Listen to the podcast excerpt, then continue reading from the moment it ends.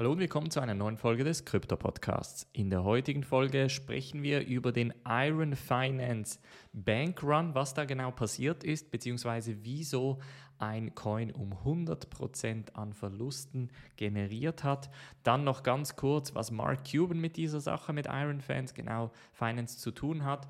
Dann noch ein Blick auf Decentraland, welches nun Land für etwa 913.000 US-Dollar verkauft hat.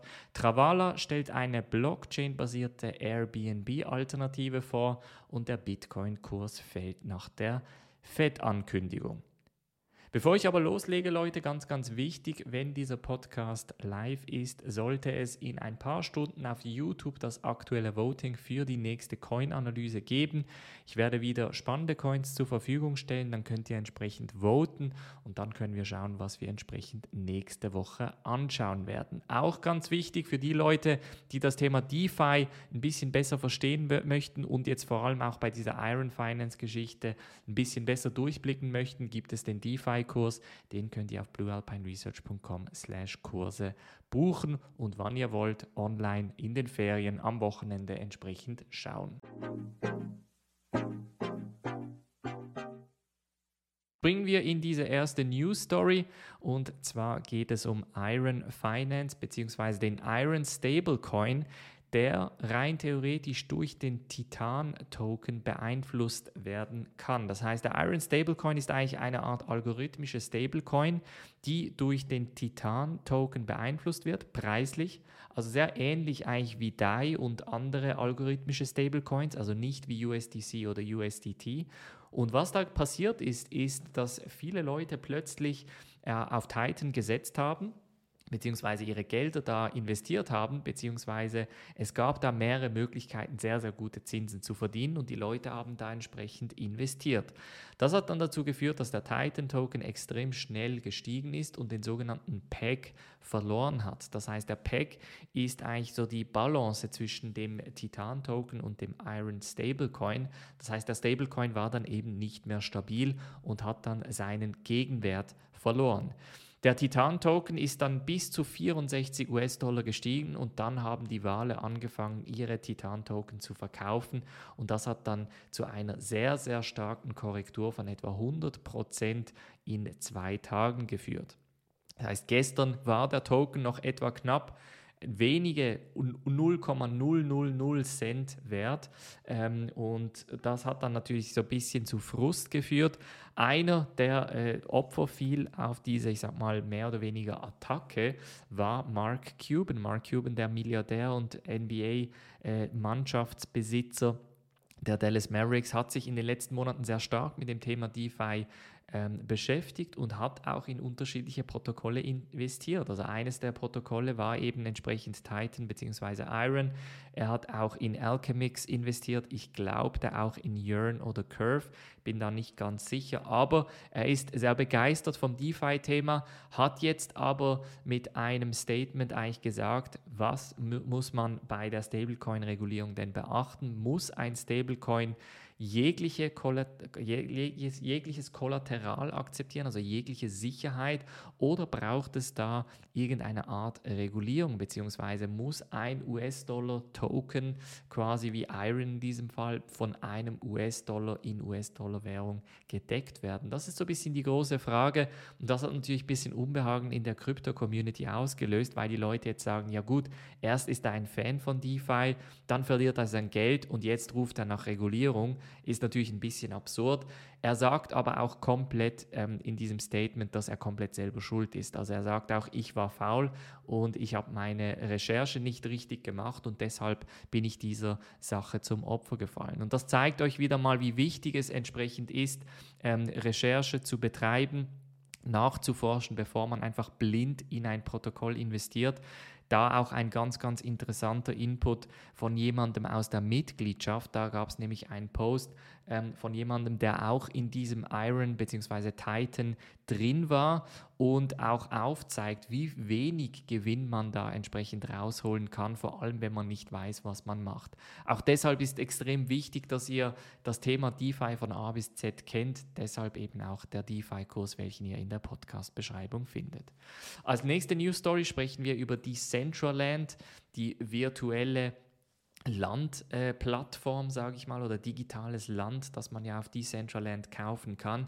Die haben jetzt nämlich einen Teil dieses digitalen Landes für 913.000 US-Dollar verkauft an einen virtuellen sogenannten Property Developer, also an jemanden, der Immobilien virtuell aufbaut und jetzt ist natürlich so ein bisschen die Frage, was bedeutet das, wie wird das genau ablaufen? Und da gibt es unterschiedliche Thesen. Also auf der einen Seite ähm, kann es sein, dass das Thema virtuelle Realität immer wichtiger wird in der Zukunft, wenn die Geräte besser werden, wenn die Leute wieder vermehrt irgendwie zu Hause bleiben müssen, weil irgendwie wieder eine Krankheit ausbricht etc.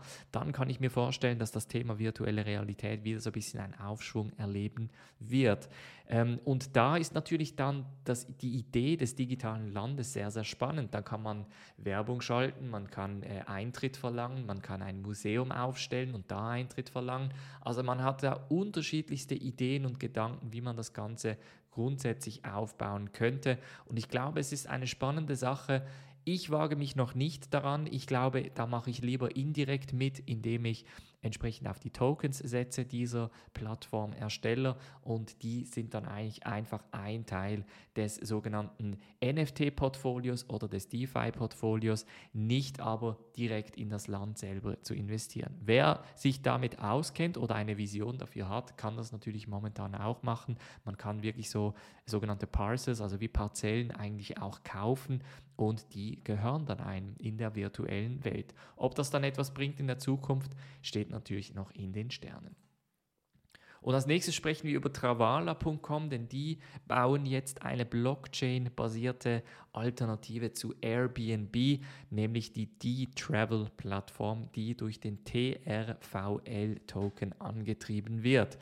Jetzt Travala.com hat ja bereits äh, heute auch schon die Möglichkeit gegeben, gewisse Hotels äh, zu buchen, indem man mit Kryptos zahlen kann. Das äh, Modell funktioniert relativ erfolgreich ähm, für die Leute, die mit Kryptos mehr oder weniger anonym entsprechend bezahlen wollen, wobei man dazu äh, sagen muss, dass man natürlich dann auch die äh, Kundeninformation so oder so preisgibt. Von daher ist Anonymität ein Punkt. Ich glaube eher, die Leute möchten einfach auch mit ihren Kryptos entsprechend bezahlen und die Möglichkeit da haben, entsprechend Hotels zu buchen. Jetzt wird diese D-Travel-Plattform eher für ähm, Haus- oder Home-Sharing sein, also die Leute, die Häuser, Wohnungen, Zimmer zur Verfügung stellen möchten, also sehr, sehr ähnlich wie Airbnb. Und da hat das Projekt auch bereits 5 Millionen US-Dollar an Risikokapital bekommen.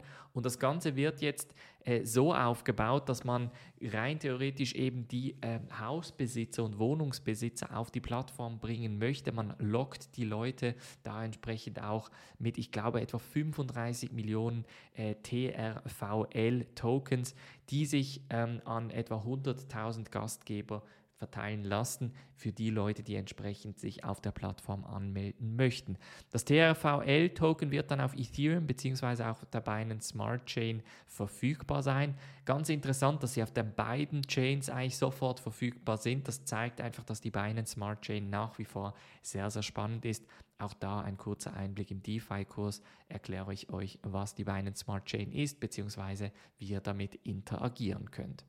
Und als letzte News Story, der Bitcoin-Preis wieder unter die 40.000 gefallen, ist jetzt natürlich die Frage, sind wir doch nicht wieder zurück im Bullenmarkt? Kommen wir jetzt wieder in die Rückgänge? Was hat das, das für Gründe?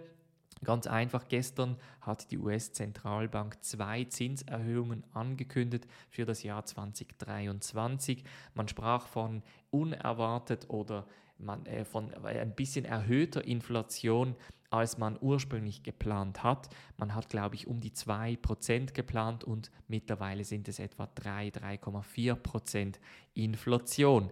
Das kommt natürlich ein bisschen ähm, unerwartet, beziehungsweise die Leute, die sich, ich sag mal, mit der Makroökonomie ein bisschen beschäftigen, die haben das schon erwartet. Bei so viel Geld, das gedruckt wurde und gedruckt wird, ist das zu erwarten, dass die Inflation entsprechend steigen wird.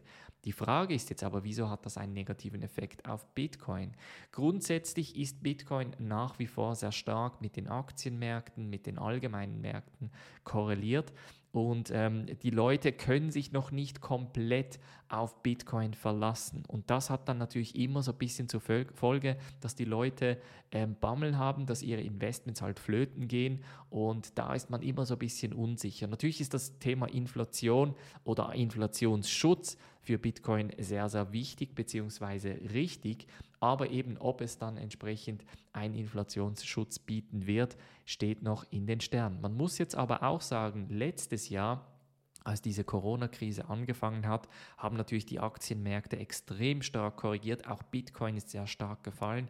Aber in den folgenden neun Monaten darauf ist der Preis sehr, sehr stark gestiegen. Das heißt, könnte das jetzt ein kleiner, kurzer Schock vor dem weiteren Anstieg sein in Richtung 100.000? Steht natürlich noch in den Sternen, aber ich glaube, die Chancen stehen gar nicht mal so schlecht.